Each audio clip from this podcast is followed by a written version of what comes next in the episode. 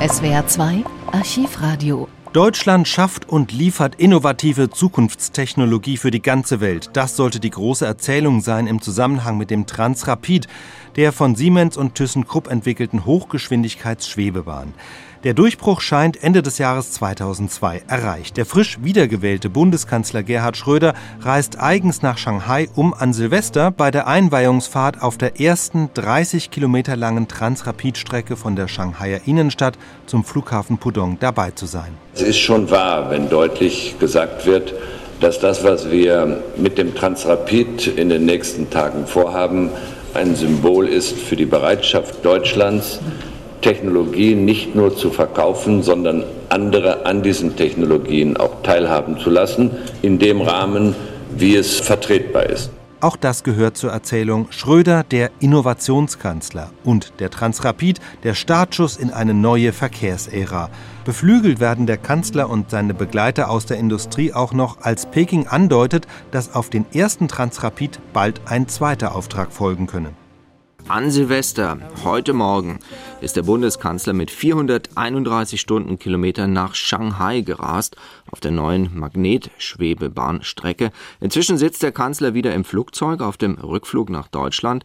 Und er kann sich freuen, denn Chinas Ministerpräsident sagte zum Ende des Kanzlerbesuchs, dass er mit deutscher Hilfe eine weitere Magnetstrecke bauen lassen will. Auf Jungfernfahrt heute Morgen war auch SWR1-Korrespondentin Eva Korell.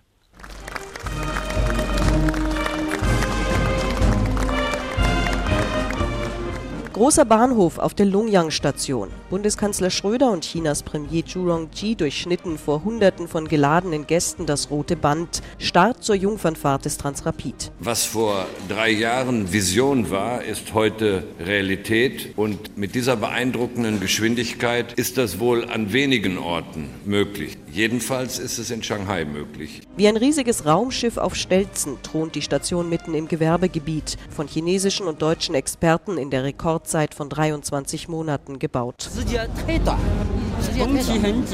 Tag und Nacht haben wir geschuftet, ohne Pause, ohne Sonntag, ohne Ferien, sagt Arbeiter Chu Ping, der mit Hunderten von Kollegen Spalier steht. Es war wirklich oft sehr hart, aber der Lohn war gut und jetzt sind wir stolz, es geschafft zu haben. Schröder und Zhu nahmen mit ihrer Delegation im ersten der drei Wagen Platz.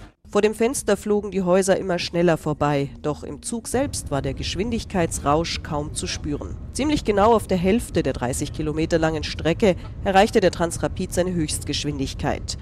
Auch Liu Zhiping vom chinesischen Außenministerium gefiel der Schwebezustand. Sehr gut, keine Angst. Warum der Angst haben?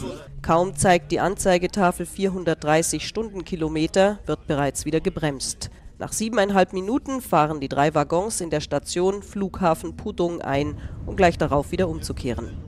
Die Shanghaier müssen sich noch etwas gedulden. Frühestens ab Januar 2004 beginnt der kommerzielle Fahrbetrieb, betonte der chinesische Betriebsleiter Wu Xianming, genannt Commander Wu. Thyssen-Vertreter Rokam war dennoch sehr zufrieden. Wir müssen jetzt monatelang fahren und beweisen, dass im täglichen Betrieb das Ding zuverlässig, reibungslos, problemlos funktioniert. Das ist das Entscheidende.